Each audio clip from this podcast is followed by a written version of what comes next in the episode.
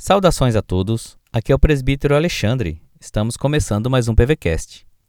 Hoje vamos meditar em uma adaptação do artigo do Jornal Brasil Presbiteriano com o tema Adão, Eva e o Novo Normal.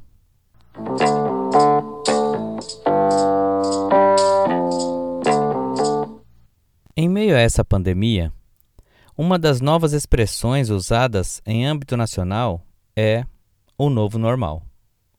Significa que, ao final da quarentena, tudo voltará ao normal. Só que não. Porque será outro normal, novo em folha. Chamar um novo normal desse modo é novidade. Aliás, a única nessa história. Porque enfrentar um novo normal não é coisa nova.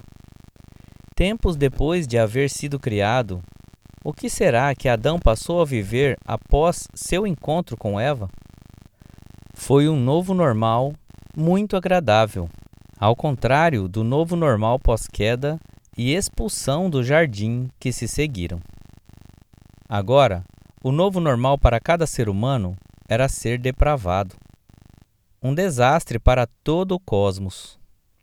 Essa história não parou e o progresso da humanidade resultou de sua capacidade de adaptações aos novos normais que iam surgindo.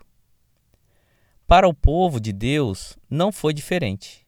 Não posso deixar de pensar em Simonton, o missionário que trouxe o presbiterianismo para o Brasil, e o seu novo normal, a partir de 12 de agosto de 1859.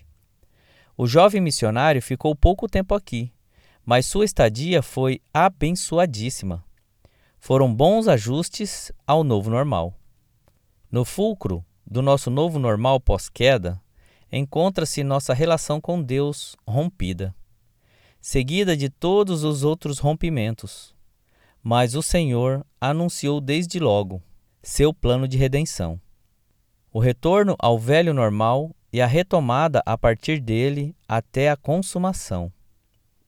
Jean-Paul Sartre pensava que o inferno são os outros. Ideia muito normal depois da queda. A redenção divina, porém, envolve restauração de nossos relacionamentos com Deus primeiro e então com os outros e com a criação. Por isso, a igreja não vai se distrair. Vamos suspender assim que possível esse mundo de lives e coisas virtuais não só porque ninguém suporta mais isso, mas principalmente porque vida é relacionamento e não somos virtuais. Nesse 2021, estaremos de olho no velho normal. Não aquele de antes da pandemia, mas o outro, aquele de antes da queda. Pense nisso e Deus abençoe o seu dia.